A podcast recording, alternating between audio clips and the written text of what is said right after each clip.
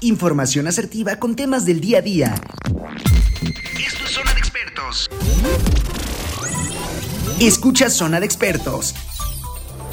Área de nutrición con el nutriólogo Luis Eusán.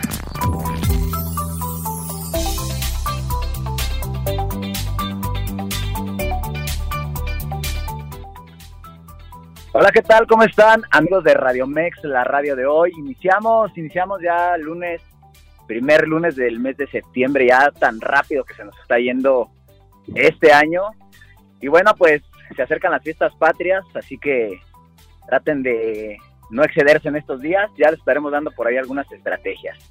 Y bueno, pues el día de hoy, justamente, de los temas igual muy pedidos por todos aquellos que nos escuchan, es un tema eh, relacionado a esas inconformidades, a esas dificultades que en ocasiones, pues desde la adolescencia principalmente traemos cargando esas inconformidades físicas generales, ¿eh? No crean que nada más cuestión del cuerpo, de, de la, por la vanidad corporal, sino hasta incluso pues, eh, algunas faciales, etcétera, un sinfín de situaciones que la verdad están involucradas en este tema, que es justamente la, la dismorfia corporal, algo que en ocasiones pues sabemos existe, ¿no? Muchas veces para nosotros es complicado a, veces aceptarlo. Yo soy uno de los testimonios que justamente pues ahorita aquí la, la invitada nos va a ayudar a, a, desmenuzar todo este caso, porque si es un problema, si es un problema, hay que saber en qué momento se vuelve esto malo, hasta dónde puede ser, pues, aceptable, pero también en algún punto ya esto nos saca de, nuestro estado de equilibrio. Y bueno, pues justo para el día de hoy, eh, invité de nuevo a esta invitadaza de lujo que la verdad es muy este ameno estar con ella platicando y charlando por aquí. La licenciada Tania Domínguez, psicóloga, que pues qué más, ¿no? Que que una psicóloga para ayudarnos justamente a tratar este trastorno que, como les menciono, hoy en día es más común que nada. ¿Cómo estás, Tania? ¿Cómo estás? ¿Cómo estás el día de hoy? ¿Qué tal, Luis? Mucho gusto de saludarte de nuevo y de estar por aquí con ustedes. Gracias de nuevo por la invitación. Este, y pues aquí listísimos para hablar sobre este tema un ratito. Perfectísimo, me agrada mucho la idea, la verdad, es de que han sido eh, de los temas tengo más pedidos, pero estaba esperando justamente este momento para que nos pudieras decir, dinos Tania, para ti como psicóloga, ¿qué, qué es o cómo sería esta definición de la dismorfia corporal? Ok, bueno, pues una definición eh, pues, a muy grandes rasgos, ¿verdad? Porque ocuparíamos no sé cuántos programas para terminar de definirla, pero meramente la dismorfia corporal es un trastorno mental. Ajá. Ya cuando se constituye como un trastorno mental, bueno, pues eh, tiene un conjunto de alteraciones, signos y síntomas eh, que nos indican eh, pues que hay gravedad a veces y, mucho peligro, porque en esta dismorfia corporal hay, el, hay un riesgo muy alto de, suicidio, por ejemplo. ¿no? Es, es muy importante aclarar en qué momento se convierte en un trastorno, en qué momento eh, estamos muy, muy, muy a tiempo como de prevenir el trastorno.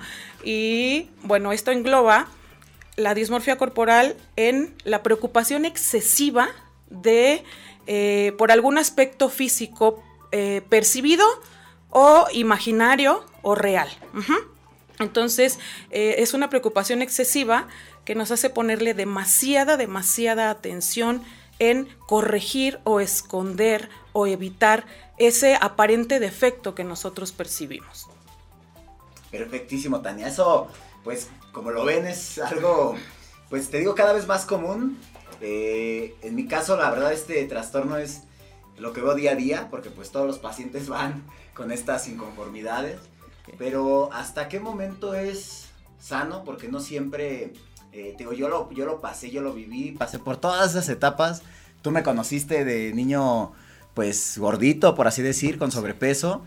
Y fue un, ha sido un proceso complicado, la verdad, porque yo nunca, desafortunadamente, nunca tuve como en un inicio esa guía, esa asesoría profesional que me llevara a hacer las cosas de una mejor forma.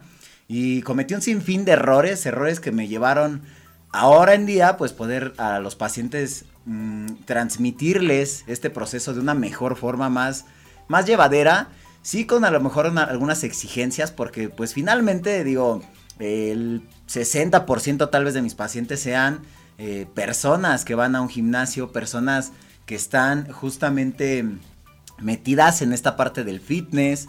Y pues esto es muy, muy, muy visto. La verdad, hoy en día estamos invadidos ya de este nuevo estilo de vida.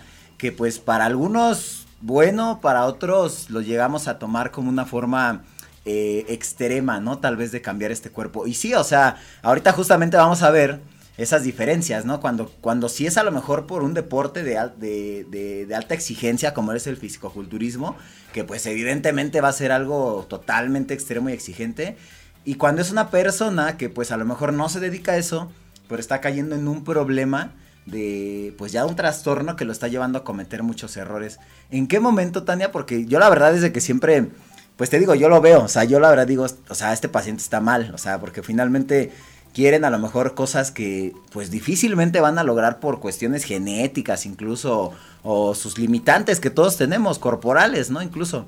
Y también vamos a ver esta parte que no solamente tiene que ver con el cuerpo, o sea, sino también a lo mejor con que pues no te gusta cómo se ve tu cabello, cómo no tu nariz, eh, las cirugías plásticas, bueno, un sinfín de cosas que pues se, se ven en este tema.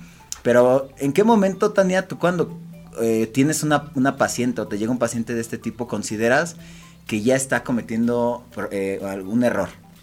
Ok, bueno, más que un error, cuando consideramos riesgo de caer en este trastorno, es cuando, bueno, pues obviamente después de la entrevista y eh, pues indagar en algunas cuestiones, cuando nos damos cuenta que estas personas están con una preocupación excesiva y que han eh, tenido un deterioro en su funcionamiento social, eh, laboral o en otras áreas de su vida, ¿no? Cuando empiezan a esconder este tipo de, defectos o cuando invierten demasiado tiempo o demasiado dinero en corregirlo y eso los lleva a veces, en casos extremos, hasta el aislamiento total. Y bueno, pues esto genera comorbilidades con otros trastornos como el depresivo, como el trastorno de ansiedad y hay que tener mucho cuidado. Ustedes como profesionales de, eh, también de nutrición, por ejemplo los cirujanos plásticos, eh, también pueden identificar estas cuestiones en la entrevista inicial cuando indagamos en los motivos de por qué la persona busca bajar eh, de peso o por qué la persona busca corregir alguna parte de su cuerpo.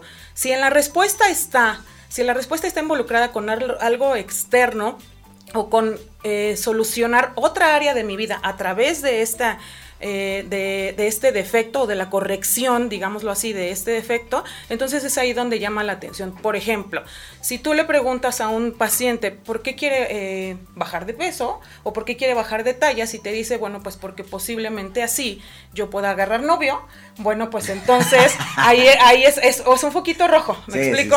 Porque no debería de ser el motivo principal. Entonces estás queriendo sanar otra área de tu vida o esto te está perjudicando en otra área de tu vida, ahí ya no es Exactamente. Fíjate que es este curioso, pero sí, o sea, hay, hay cosas que, por ejemplo, en ocasiones mmm, las podríamos ver normales. Yo creo que el mayor problema es no aceptar, como en todos los trastornos, no aceptar que estás en un problema, ¿no? Porque te digo, eh, llegan los pacientes, eh, o sea, de verdad, eh, o sea, caen en un proceso de ansiedad, de estrés, y se vuelve un círculo vicioso cuando, por ejemplo, no están viéndolo. Y es que haz de cuenta, tú lo ves, ¿no? O sea, es, te digo, es como una montaña rusa.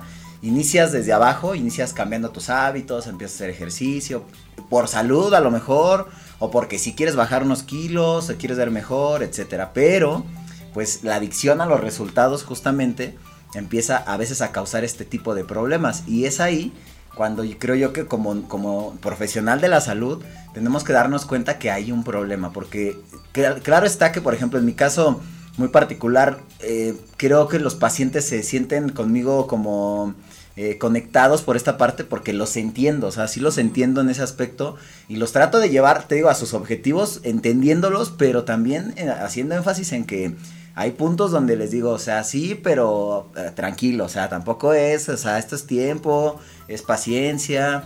Y te digo, uno de los errores justamente de que las personas caen aquí, que son de los que yo pasé para empezar, son no, no estar asesorados de manera profesional no acudir justamente con un nutriólogo, con un nutriólogo profesional, porque pues sabemos que en este mundo hay mucha charlatanería y pues cualquiera que te quiera vender un producto, una dieta, con, hablándote maravillas o, o, con la psicología pasa, ¿no? A lo mejor pues ni siquiera es psicóloga y te está vendiendo que con algunos trucos mágicos te va a solucionar el problema de la obesidad.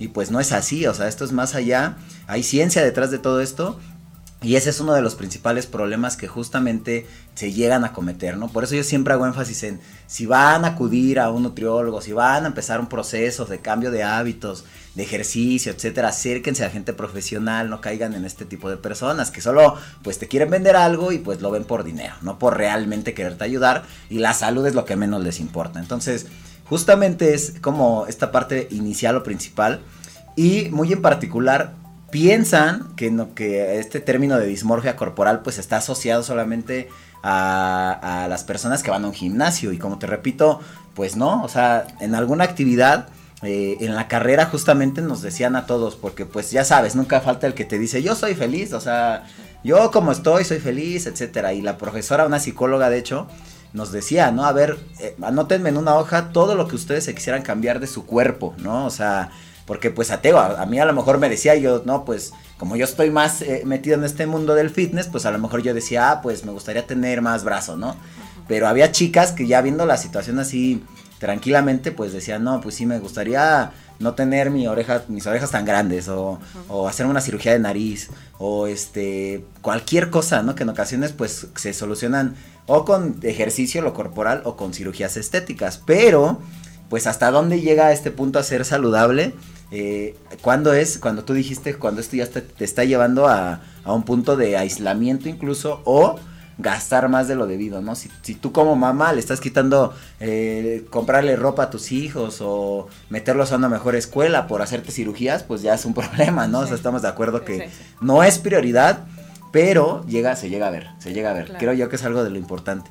Y como psicóloga, eh, en este eh, justamente problema, ¿Cuál sería como, no la solución, sino para empezar, ya, ya lo dijiste, es detectar este, este proceso, pero ¿cómo lo detectaría una persona como tal? El tiempo ya dijimos de pasar en el gimnasio. O sea, la vigorexia está muy asociada, creo yo, a, esta parte también. Pero ¿qué otros puntos podrían ser importantes en, la dismorfia? No tanto con lo del gimnasio, sino con otras personas más normales. Claro. Vamos a, a definimos a breve, brevemente lo que es la dismorfia, ¿no? Decimos que percibimos eh, un defecto en nosotros, eh, puede ser real o puede ser imaginario. Eh, puede ser imaginario, nadie lo ve, o puede ser real, pero que sea mínimo para otros, que les, les parezca eh, pues no perceptible y no le den importancia y nosotros le estamos dando extrema importancia. Ejemplo, en las mujeres, por ejemplo, pues hay mucha preocupación por y más ahora con las redes sociales y con los estereotipos de belleza y bueno, con la inmediatez, a ver, aparte también la cultura de la inmediatez que queremos la satisfacción inmediata en todo. Entonces, yo voy a estas cirugías o voy a lo más rápido que tengo, por ejemplo, el exceso de maquillaje, ¿no? Tengo unas manchitas por aquí y entonces me paso, decía esto hace rato, le quito a mis hijos eh, por gastar en cirugías. No, bueno, a veces le quitamos tiempo, le quitamos tiempo a nuestra calidad de vida, a nuestras relaciones interpersonales, a nuestro trabajo, a todo lo demás que realicemos, porque me paso tal vez horas maquillando esas manchas para que no se vean. Ajá, una, invierto demasiado. Una es el exceso de control. Estoy, me veo demasiado uh, al espejo, por ejemplo. Estoy controlando la manchita. Sí, sigue ahí ay, sí, sí está ahí. Y por donde pase que veo un espejo o un reflejo, entonces digo, ay, ahí estoy, ahí está, sí, sí, ahí está la mancha, ¿no? Y entonces ese es una, el control, lo que, eh, lo que, lo que me pasa, lo que quiero estar viendo ahí. Y el mensaje ahí detrás de este control es, eh, inconscientemente, pues, eres feo o no entras en estos estereotipos de belleza. Ahora con, con, las, con los filtros, bueno, pues más, ¿no? Entonces eh, te ves en el filtro y luego de repente te ves al espejo y dices, ah, caray, ¿no? Eso como que no. Eh, y bueno, entonces después de este control viene eh, lo que hago al respecto. Ah, maquillarla demasiado, en exceso, ¿no? Y hago casi, casi un ritual para estas cuestiones de de, de esconder, ajá, de disimular, para, digamos así, corregir, ¿no? Y invierto también en productos de belleza y que no se me vea, y a lo mejor me pongo el fleco, este, o si tengo la lonjita, pues todo el tiempo con algo que, que me la cubra totalmente. entonces, pues ya. Después lo que dejo de hacer, que son como la, eh, la evitación. ¿Qué dejo de hacer? Estoy dejando de ir a algún lugar, ejemplo, voy a un balneario y como se me olvidó el traje de baño que me tapa la lonja, pues entonces ya me la pasé todo el día sentado, aburrido y en la casa de campaña o en la habitación o, no sé, o envuelto en la toalla eh, y ya no me divertí porque se me olvidó esa parte, que no se vea, ¿no? Entonces evito, o evito a las personas porque se me ve la mancha. Hay casos extremos, hay un libro que se llama este Espejo Roto, de eh, Catherine, Catherine Phillips, se llama, que habla eh, de una persona con esta situación, se envuelve, se venda la cara, ¿no? O sea, literal se venda la cara y viviendo en la misma casa, su mamá tenía dos años de no verla a la cara porque se, se cubre sus, sus defectos, ¿no? Y entonces caemos en esos extremos. ok, hasta aquí vamos a, pausar para dejar los picaditos, para irnos a un corte comercial. No se vayan, no se despeguen. Eh, vamos a un corte, compartan esta transmisión en vivo y volvemos. Así que no se vayan y escríbanos sus dudas por ahí también. En vivo, Luis Eusán.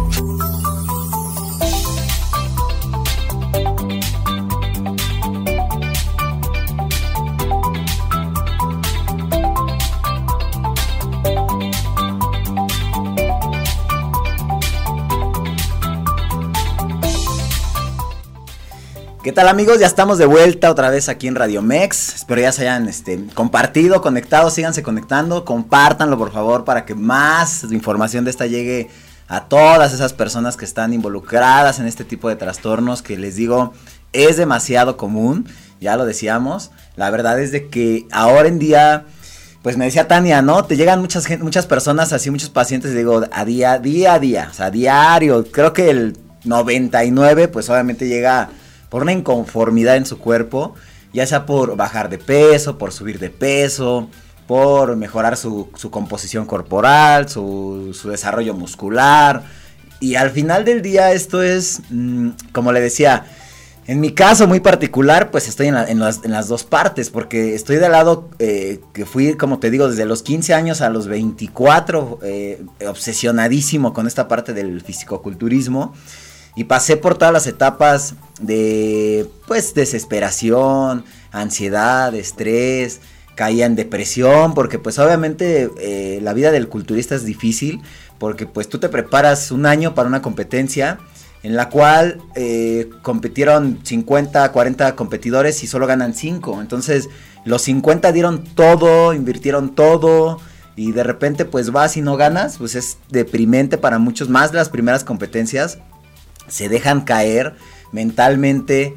Eh, y es ahí ahora cuando ya estoy detrás de ellos, ¿no? De que, a ver, pues no pasa nada, pues tú te preparaste, pero pues 50 más se prepararon igual que tú y esto pues así es, ¿no? O sea, es un deporte como en las Olimpiadas, o sea, muchos van y no todos ganan. Pero hacerle entender al, atleta, al deportista que pues finalmente así es esto, no se, no se gana, eh, no se pierde, se aprende y hay que seguir y mejorar y mejorar. Y es un deporte con mucha exigencia que justamente te platicaba, o sea, eh, la exigencia, por ejemplo, del culturismo y del fitness así lo es y es donde más se ve esta dismorfia, porque es un deporte pues de, de, simetría, de estética, de armonía corporal, de percepción física, donde casi, no, porque no les voy a decir perfecto, pero casi tiene que ser un cuerpo perfecto, ¿no? Entonces, desafortunadamente lo que es perfecto para ti, para mí no tal vez. Y ese es el problema, que muchas veces, pues, de, de, de 20 jueces, pues obviamente sí, todos eligen a uno tratando de buscar la perfección, pero pues a lo mejor para unos les parecía más otro y para otros otro. O sea, es complicado, la verdad es que este, el deporte del culturismo es difícil y complicado. Sin embargo, eh, pues tenemos que, como tú los mencionabas, o sea, no, no dejar de un lado que sí estás viviendo un trastorno, que, que estás llevándote a un extremo, pero cuando tú como psicóloga dices, a ver, ok, te entiendo que sí es tu deporte, tu nivel de exigencia, pero estás en un problema. ¿Cuándo es ahí, Tania? Ok, decíamos, retomamos el, el, punto en el que nos quedamos antes del corte, ¿no? Está esta parte del hipercontrol de lo que veo en mi cuerpo, de lo que yo percibo. Ajá, y después del hipercontrol hablábamos de esta parte de la protección. Este, lo cubro, lo escondo, me pongo cremitas, este, me voy a los masajes o me voy al Nutri en el mejor de los casos porque a veces me voy directito a la cirugía, ¿no? Entonces, eh, después de esto viene algo que es em, como la percepción del otro. Yo quiero confirmar lo que yo estoy viendo con un otro. Y entonces le digo al otro, mira, ¿viste que tengo un ojo más arriba que el otro? Ah, ya viste que ya bajé, ¿no? Ay, y me mido cada ratito, es la comprobación, cada ratito me mido, cada ratito me peso. Eh, esto es más a la percepción de lo que se ve afuera, más que el peso es a lo que se ve. Entonces me mido y demás, ¿no? Y le pregunto al otro, oye, ¿ya viste? ¿Ya viste que, que tengo un ojo así y así? Y entonces el otro dice, ay, no, ni se te nota, ¿no? Ahí nos reduce un poquito esta preocupación, pero después vuelve. Pero ¿qué pasa? Es un arma de doble filo, porque si esa persona dice, oye, sí es cierto, no te había visto, uh, no, bueno, ¿no? Entonces ahí nos vamos en pica y decimos, sí, ya me lo confirmó, entonces sí es un defecto y sí todos me miran y sí todos me ven y todos se van a burlar de mí. Y detrás de esto está muy, muy escondido eh, la satisfacción propia, sí, pero mucho la autoestima y el miedo al fracaso. Al fracaso y al no ser suficiente, más que o aceptado, ¿no? En un o aceptado, exactamente, eh, miedo al rechazo, ¿no? Entonces, eh, tengo miedo de no ser suficiente, pero ahí cabría la pregunta de suficiente para qué. Ajá. ¿Suficiente para ir a competir? Tal vez, suficiente para estar sano, para estar en salud, para verme eh, pues presentable. en el círculo de amigas incluso. Ajá, o suficiente para entrar en ese círculo, suficiente para poder pertenecer. Ajá, aquí este, este trastorno tiene mucho que ver con eh, la necesidad de pertenencia a algo. Ajá, y, y, de reconocimiento y de aceptación y miedo al rechazo. Y entonces viene empieza a veces por un defecto. Entonces hay que cuidar que el defecto no se, no se convierta en un complejo. Ajá. Yo puedo tener un defecto real. Y sí, yo tengo por aquí unas manchitas, y sí, pues cargamos por acá la lonjita, o sea, o no me gusta mi nariz, ¿no? Me gustaría más así, más asá. Eh, sí, todos tenemos estos defectos de una o de otra forma. ¿Qué tenemos que hacer? Cuidar que no se conviertan en complejos. ¿Cómo? Bueno, cuando estamos viendo que la preocupación ya es excesiva, que ya estoy hipercontrolando, como decíamos, me veo cada ratito, verifico, toco las partes del cuerpo cada rato, esa parte donde yo siento la imperfección, cada rato la toco, o incluso a veces la lesiono, rasco, rasco, rasco, rasco, y esto empeora el problema, ¿no? Si ya eh, se... Eh, se convirtió en un complejo, entonces empiezo a tener todas estas, estas, estas conductas que habíamos dicho ahorita, el hipercontrol, la corrección, hacer rituales casi casi. Yo no voy a la tienda de la esquina si no traigo la pestaña o la faja, imagínate que me voy a, una fiesta y pues me pongo la faja así para verme súper y de repente pues ahí como que algo pasó y cuando fui al baño se rasgó, se rompió. o, los filtros, o los filtros, como dices, o el Photoshop en las fotos, o sea, ves de repente chicas, chavos en, en las redes sociales súper guau, ¿no? Y de repente este, ese rato compartí yo justamente una publicación donde les di, donde ponía, no es la cintura, es la pose y es real, o sea, es real que muchas veces eh, en la cuestión de percepción, como yo les menciono, una pose, o sea, al saber posar, te puede hacer ver mejor. Aunque de repente tú pues puedes ver y decir, ah, pues no lo veo tan a cintura como estaba. Desde ahí empiezan estos trastornos dismórficos corporales que pues justamente es como el problema, ¿no? O sea, la, la manera en la que las personas podemos ver a esas otras personas. Y yo creo que una parte de la solución, eh, como nutriólogo principalmente, es establecer metas reales, establecer objetivos saludables, objetivos competitivos, objetivos de mantenimiento, para que justamente el paciente no caiga en eso. Yo, tú vas conmigo y yo te digo, no, Tania, tienes que estar en 10% de grasa, ¿no? Cuando yo sé que ese porcentaje es eh, solamente alcanzable en etapas de competencia. Yo te, yo te, te meto a ti esa idea de decirte tienes que estar en el 10, en el 10, en el todo, todo el tiempo. Pues no, obviamente tú pues como mi paciente confiando en mí, pues vas a decir, no, es que él me está pidiendo el 10 y, yo te causo esa frustración, estrés, ansiedad de que no estás manteniendo, porque es imposible, o sea, es una cantidad de grasa en una mujer muy baja que pues obviamente te va a hacer pues caer en esos trastornos y al final te voy a llevar un problema. Pero bueno, si tú me dices, Tania, yo quiero estar saludable, pues mientras estés entre un 15 y 20 te vas a mantener bien. Es más, hasta en un 20 estás bien, o sea, o eres una persona que no ni siquiera hace ejercicio, pero quiere estar sana, pues en un 25% de grasa, a un 30 si te mantienes, estás en un porcentaje saludable, ¿no? Y ya con esto, bueno, pues yo te establezco metas y objetivos que justamente te van a hacer saber que estás en un porcentaje de mantenimiento, que estás bien, que, no pasa nada, que incluso a lo mejor en ese 25 al 30 la verdad es de que es casi casi como un 70% de disciplina, o sea, vas a tener vida social, vas a tener comidas libres, lo vas a disfrutar. te llevo a la, a la- a la obsesión de llegar a un 10 todo el tiempo, pues obviamente no, o sea, vas, eh, vas a estar aislado, te voy a aislar de tu círculo social, no vas a tener vida familiar, o sea, eso es el problema de muchas veces esta parte, justo porque si tú ves la foto de la chica fitness que te dice que ella eh, tiene un 13% de grasa y tú te quieres ver como ella, pues no te vas a sacar de la cabeza el 13 hasta, hasta que llegues, ¿no? Y pues, oye, es una eh, persona que lleva 15 años en la vida fitness y que a lo mejor por su estilo de vida, porque ya para ella es algo que se disfruta, porque su genética se lo permite, se puede mantener ahí, pero pues a lo mejor tú no. Entonces yo creo que como nutriólogo esa es una solución, o sea, darles a los pacientes justamente estas etapas, estas, esta, estos objetivos reales, alcanzables, de mantenimiento, de salud, de competición, si es que lo van a hacer, pero que después de esa competición, pues tienen que volver a un estado saludable y pues a lo mejor relativamente exigente, donde a lo mejor sí se mantengan viéndose bien todo el tiempo, pero ya no como de competencia, o sea, siempre se los digo, o sea, eso lo vas a tener dos semanas, ¿no? Las fotos y ya hasta ahí, ¿no? Y después te vas a ver bien, pero pues vas a estar ya también disfrutando de, de alimentos, de más diversidad, etcétera. Entonces, eso es algo de las soluciones. Tú, si yo te llego, por ejemplo, ¿no?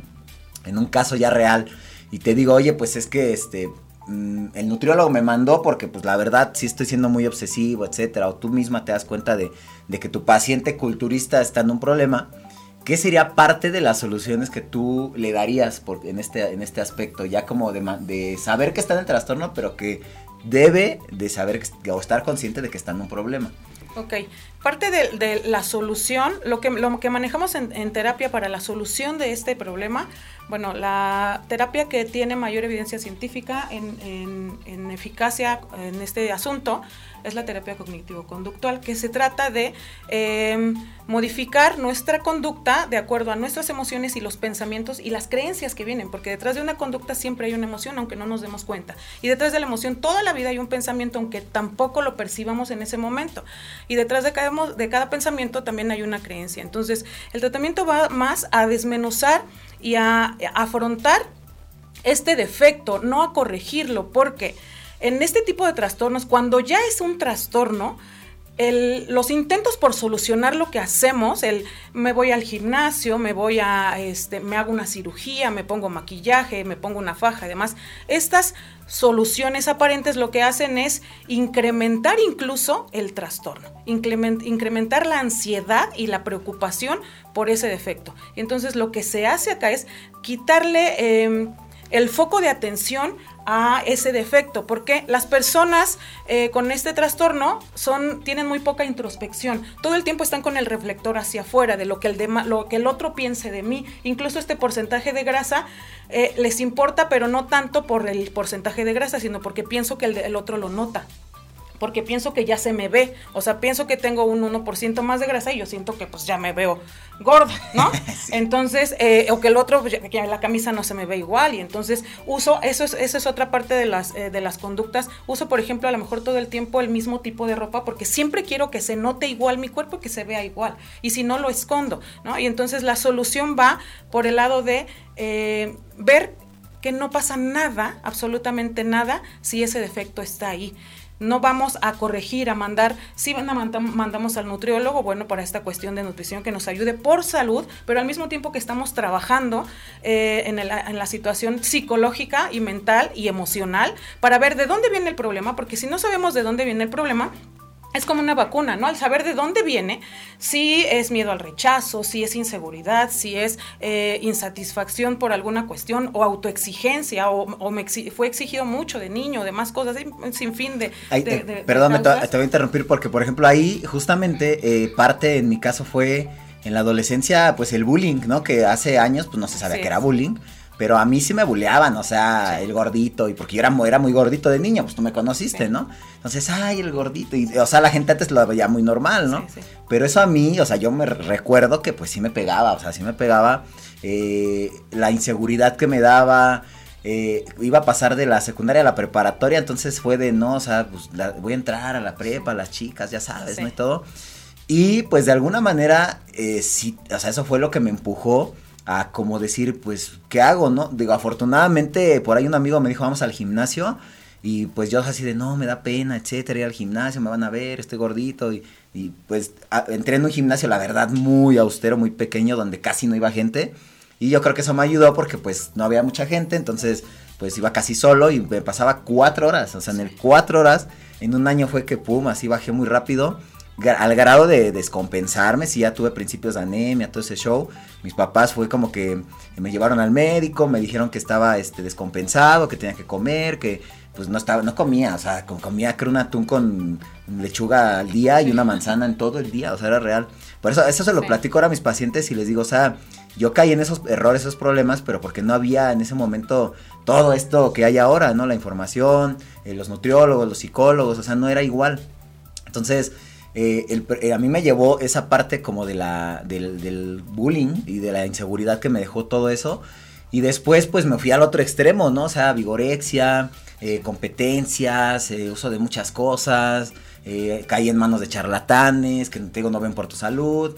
Gracias a Dios y afortunadamente me, me metí a la carrera y en la carrera yo solo pues prácticamente fui como detectándome ese tipo de problemas que, mis, que pues, me abrí los ojos, ¿no? Y pues ya en la carrera, pues tuve maestras psicólogas, tuve las materias que veíamos de trastornos, o sea, todo ese tipo de cosas que yo decía, no, pues sí estoy en un problema, ¿no? O sea, realmente sí tengo que llegar a un punto de equilibrio. Y hoy en día, que ya después de 18 años, lo puedo decir que ya estoy en ese punto de equilibrio donde veo y digo, bueno, pues no tengo el cuerpo que tuve a los 20 años cuando competía, pero pues estoy sano, sé, sé, cuál es un porcentaje para mí de mantenimiento, que justamente es lo que te digo, o sea, a las personas les digo, a ver, o sea, sí, puedes estar fitness, puedes verte bien, para ti, o sea, para ti te va este porcentaje de mantenimiento por tu composición, por tu genética, por tus antecedentes de que fuiste eh, persona con obesidad, no es lo mismo alguien que fue flaquito toda su vida, alguien que tuvo obesidad, no es lo mismo el objetivo que van a mantener, ni de mantenimiento, ni de, ni de fitness, ni de nada, entonces ahí justamente es como la parte importante que pues justo el psicólogo esto, o sea, tú como psicóloga, ¿sabes qué? Pues estás llevando una dieta muy estricta, vas al nutriólogo, si a ti tu, paciente te dice, no, pues es que vi una dieta en internet, pues obvio le vas a decir, a ver, no, o sea, ve con un nutriólogo que te enseña a comer, que te diga que está bien, que, que te mida, que te cheque, que te diga cuáles tu, tus objetivos personales, individuales, porque pues no todo es igual en cada cuerpo y hasta dónde puedes llegar eh, tú, o sea, con tus capacidades que tienes, ¿no? Entonces, creo yo eso es importante. Y la otra, eh, pues también es la parte del, del, del, qué te dirán, como tú dices, ¿no? O sea, creo que sí caemos en ese punto de, de aceptación, pero al final, pues digo, en mi caso, pues yo soy como el juez, ¿no? O sea, el paciente va conmigo, pues porque soy el juez de, a ver, pues qué me dice cómo estoy, cómo voy, a dónde puedo llegar, qué es bueno para mí. Y pues te digo, si yo como nutriólogo le digo y le meto al, paciente ideas erróneas, pues no. Ahora, eh, en la cuestión de cirugías, ese punto es importante, porque si es muy hoy en día también ya visto, también trabajo con un cirujano plástico, en el cual es un cirujano muy profesional, porque también él tiene esta idea justamente de, a ver, yo no soy la solución, yo no les voy a hacer la solución a su problema de obesidad, porque eso involucra muchos otros factores psicológicos, nutricionales, sociales, que no se van a solucionar con una, una cirugía.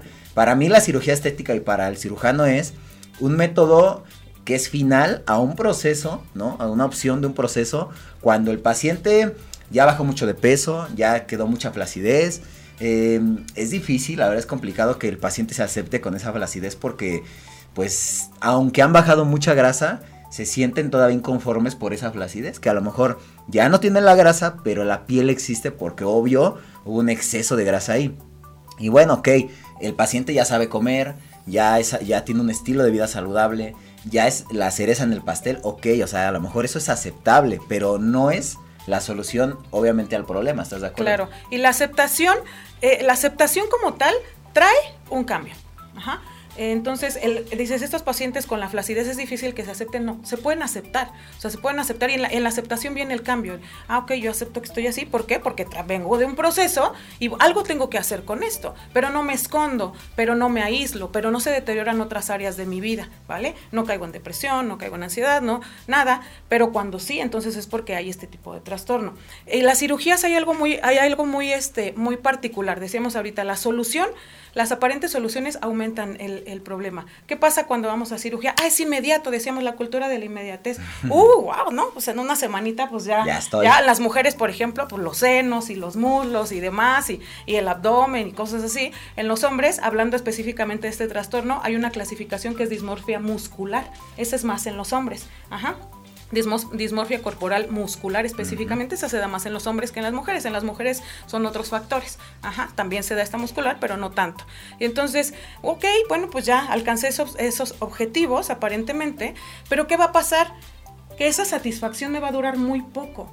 Y entonces el mismo defecto que yo me percibía, voy a decir, no, no me quedó bien, no me quedó bien la nariz. No, fíjate que no, como que me faltaron otros centímetros. No, este, yo ahora necesito hacerme acá, ahora necesito hacerme allá. O te encuentras otro defecto, ya, ah, ok, este ya está, pero, ay, ahora qué crees que mi ceja. Y ya mi ceja, ay, es que mi diente. Ahora mi diente, ay, es que mi cabello. Y entonces a esto le invierto demasiado, decíamos, esos son los puntos. Eh, así vamos a recalcar que es la, preocupación excesiva. Las personas invierten, yo diría, gastan de 3 a 8 horas al día en estos pensamientos eh, excesivos excesivos en esta preocupación excesiva, de 3 a 8 horas al día, imagínate. Sí, te creo. ¿no? Entonces, pues te desgasta, no te concentras, no estás en donde estás ni en lo que estás, pierdes calidad de vida absolutamente, este, pierdes relaciones, pierdes dinero, pierdes tiempo, pierdes eh, autoestima, pierdes muchísimas cosas, ¿no?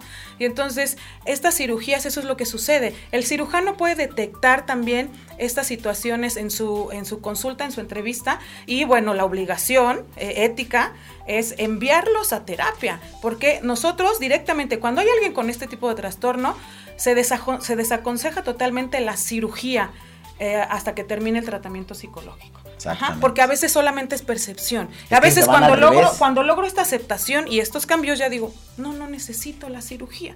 Pero pues como dices, a veces hay charlatanes, hay, a veces hay pseudo profesionales que de repente dicen, vamos, una lanita más, pues órale, cáigale, este, si yo te hago lo que quieras, ¿no? Exacto. Pero te puedes encontrar con uno que te diga, ok, ya te hice y regresas después de tiempo y, dice, no, es que ahora más, ahora acá, ahora ya, ojo, mándalo a terapia, ¿no? Y te puedes encontrar con uno que te diga, no, pues yo, yo te dejé súper bien, este, te ves súper bien, eh, yo ya no te hago nada y te vas con otro que sí te lo hace, ¿no? Entonces, y hay mucho también que pueden identificar eh, los cirujanos, por ejemplo, o incluso a veces los nutriólogos, es eh, violencia en este tipo de pacientes, agresividad en este tipo de pacientes. ¿Por qué? Porque no me gustó lo que me hiciste, porque no me sirve tu trabajo. Ajá. Eh, y no es eso. no, es eso. Es que no. O sea, tú me dijiste que iba a quedar así y así. Bueno, pues también toma en cuenta la estructura de tu cuerpo y demás. Imagínate que corriges todo y luego de repente dices, híjole, pero es que yo quiero medir un 80 y mido unos 60. No, bueno, pues. O sea, ya no puedes hacer más. Entonces, por eso el tratamiento se basa en quitarle importancia a esto o quitarle la atención, ajá, el quitar el foco. Eh, de esta situación y enfocarnos en otras cosas de nuestro cuerpo, en otras virtudes, en otras habilidades y aceptar esto. Más que en corregirlo es en aceptarlo. Después de aceptarlo, entonces ya podrás corregir lo que quieras, porque a todos nos gusta vernos bien. Pero una cosa es que nos guste vernos bien y otra cosa, y también nos gusta que nos chuleen y que, ay, qué bien te ves, que el otro lo perciba, también nos gusta. Pero una cosa es que nos guste y otra cosa es que nuestra vida dependa de eso. Hijos, y fíjate que aquí es algo muy importante y con esto eh, pues aclarar, ¿no? Y, tú lo vas a reconfirmar, que la solución no es el acéptate, o sea, sí, pero también si estás en un problema de salud, por ejemplo, no es, ah, bueno, entonces eh, ya me acepto como soy porque tengo dismorfia, me, acepto y ahora, pues ya, así me quedo con, con mi obesidad o con mi sobrepeso. no, o sea, porque muchas veces yo, incluso yo siempre les hago énfasis a los pacientes, no, mira, estás en un problema, necesitas ir al psicólogo, pero eh, yo lo refiero con, con, personas que yo sé que están metidas también en el mundo del, cuidado, ¿no? O sea, porque por ejemplo, pues ha, habido pacientes que me han dicho, es que fui con la psicóloga, pero pues me dijo que me aceptara como soy, que, y pues, o sea, digo, no, pues es que traes, o sea, tú quieres y traes un problema de que te quieres ver bien. Si alguien te dice acéptate, pues no te sirve realmente, no te está dando una solución. Al final del día es, o sea, no es de que ya ahorita las digan, ah, entonces pues vamos a aceptarnos ya como son, pues ya me quedo así, no, o sea, si puedes mejorar algo, mejóralo. Si lo puedes hacer por medio del ejercicio, por medio de la alimentación, por esfuerzo real, por medio de una asesoría psicológica que te va a llevar a un camino del éxito sin sacrificar más tiempo, más dinero, sin sacrificar tu salud sobre todo, pues está bien, ¿no? Pero saber justamente estos puntos de equilibrio, o sea, para mí la palabra ideal en todo esto es el equilibrio, en que sí, o sea, si tienes un problema de sobrepeso o quieres este, mejorar tu cuerpo, hay puntos para ti de específicos de mantenimiento, te digo, de, tu mejor forma física, de no siempre podemos estar en el punto ideal, porque yo siempre les menciono esta parte, eh, para mí, un del 100%, un 60% es la parte de la alimentación, el 20% es el entrenamiento, un 10 el descanso y un 10 es la parte psicológica o emocional para tener el éxito en este proceso, ¿no? Porque finalmente si no estamos bien, eh, mentalmente, si no estamos bien, pasa con los pacientes de que, oye, ¿por qué subiste de un mes a otro 5 kilos? ¿No? ¿Qué pasó?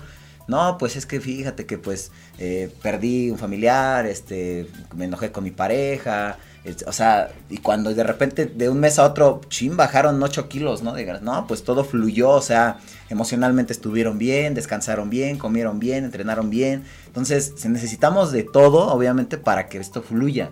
Y si no estamos teniendo la parte psicológica, porque a mí también como nutriólogo, pues no me ayuda mucho que sea una, una paciente que llega conmigo obsesiva, que sea una paciente que llega conmigo eh, ansiosa, que está presionando y de que quiere ver el resultado. Y si yo detecto y noto que hay un problema real de, psicológico, pues a ver, o sea, necesitamos hacer un trabajo multidisciplinario porque de otra forma va a estar complicado, ¿no?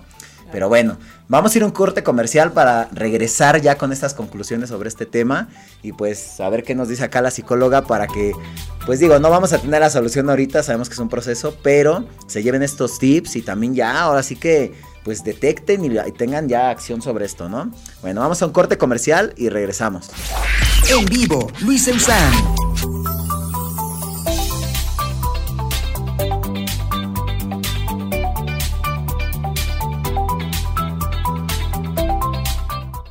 Visita Centro Comercial Forum Buenavista y pasa tu día lo grande, disfruta de las más de 200 tiendas que tienes para elegir a la hora de realizar tus compras. Además puedes pasar el mejor momento dentro de los diversos restaurantes que podrás encontrar.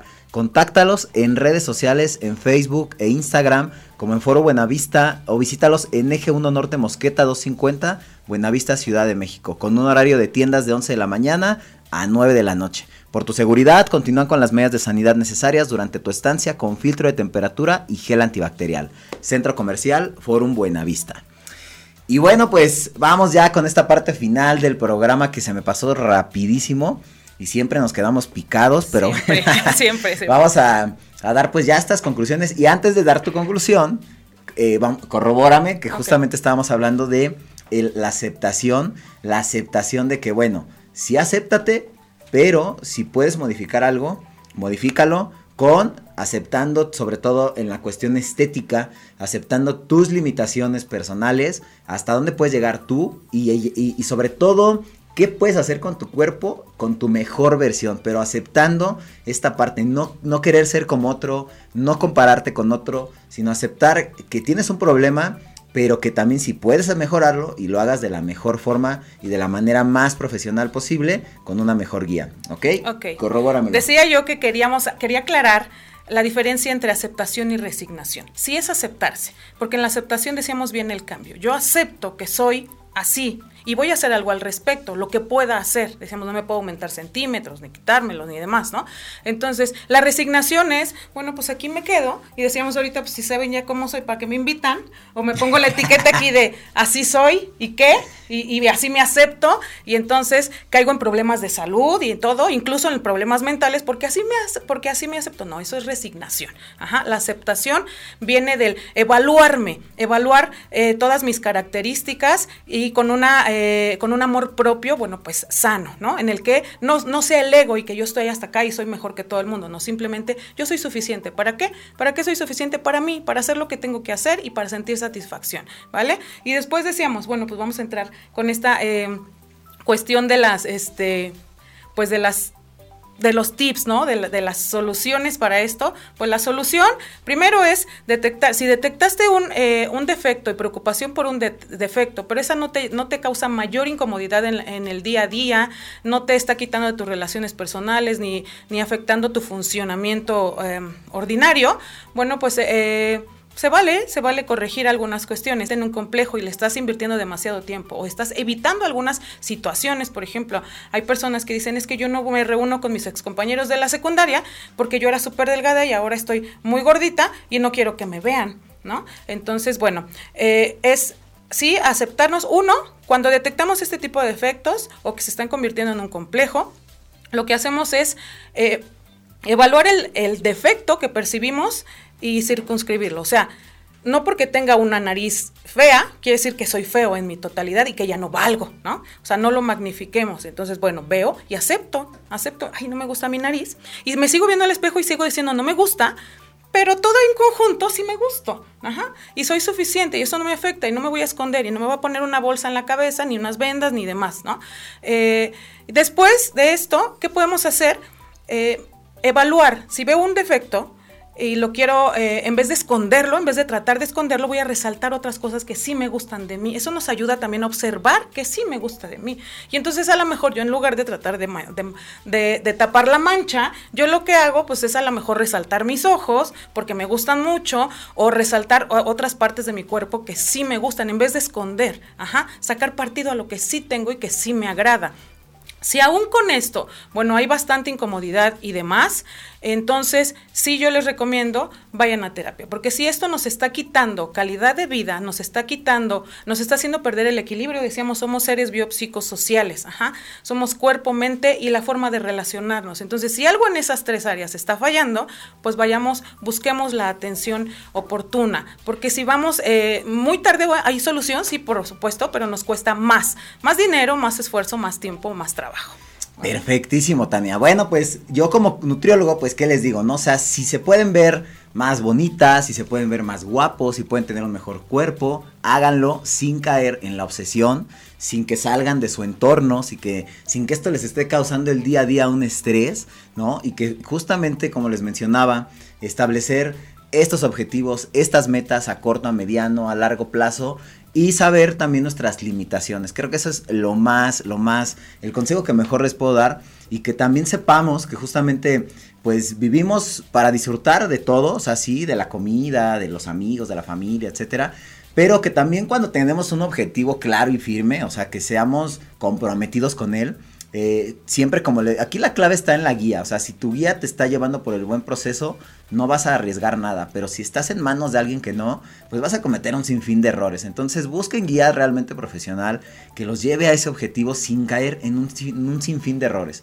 Y bueno, pues tus redes sociales, Tania, ¿cuáles son? Redes sociales, estamos en Facebook como Conciencia, que es con eh, guion PS Ciencia punto, Tania, eh, punto PS Tania Domínguez, en Instagram como con guion bajo ciencia y eh, también como Tania Domínguez, eh, psicóloga, psicóloga Tania Domínguez, y en TikTok también como Tania, psicóloga Tania Domínguez, o psic Tania Domínguez. ¿Vale? el número de teléfono, ¿se puede También dalo, El número de teléfono es el 55 45 54 86 93. Damos terapia virtual y también presencial. El consultorio está en eh, Centro Comercial Cosmopol, por ahí en Therapy Business, ¿no? Business and, Therapy. Ajá. Entonces, el último tip nada más ejercicio del día, ¿no? O de todos los días. Cuando vayas a salir en la mañana, pregúntate ya es una lista. ¿Qué cosas harías si tu cuerpo estuviera perfecto como tú soñaste? Si no tuvieras ese defecto que tú percibes. Y haz una de esas cosas que enlistaste. Es afrontar, no es evitar, es afrontar. Excelente, bueno chicos, pues ya saben, Radio Mex, la radio de hoy, así en, redes sociales, ahí estamos, son expertos, eh, su servidor nutriólogo Luis Eusana, así me encuentran en todas las plataformas, y no se olviden también esta retransmisión a las 9 de la noche hoy por radio, y también se suben a Spotify los podcasts para que los compartan con todos, no dejen de compartirlos, que es una información de verdad muy valiosa, es un problema real, un problema que nos puede llevar a, pues te podría decir que hasta la muerte, porque hay gente que se suicida por esto. Y pues realmente es un problema. Así que pues ya saben, de la mejor forma, siempre la mejor guía, mejoren sus hábitos y no caigan en, en errores. Así que un saludo a todos, familia, amigos, a todos los que nos ven, compartan y bueno pues inicio con lunes con toda la actitud y siempre hagan su mejor esfuerzo. Hasta la próxima. Gracias por estar.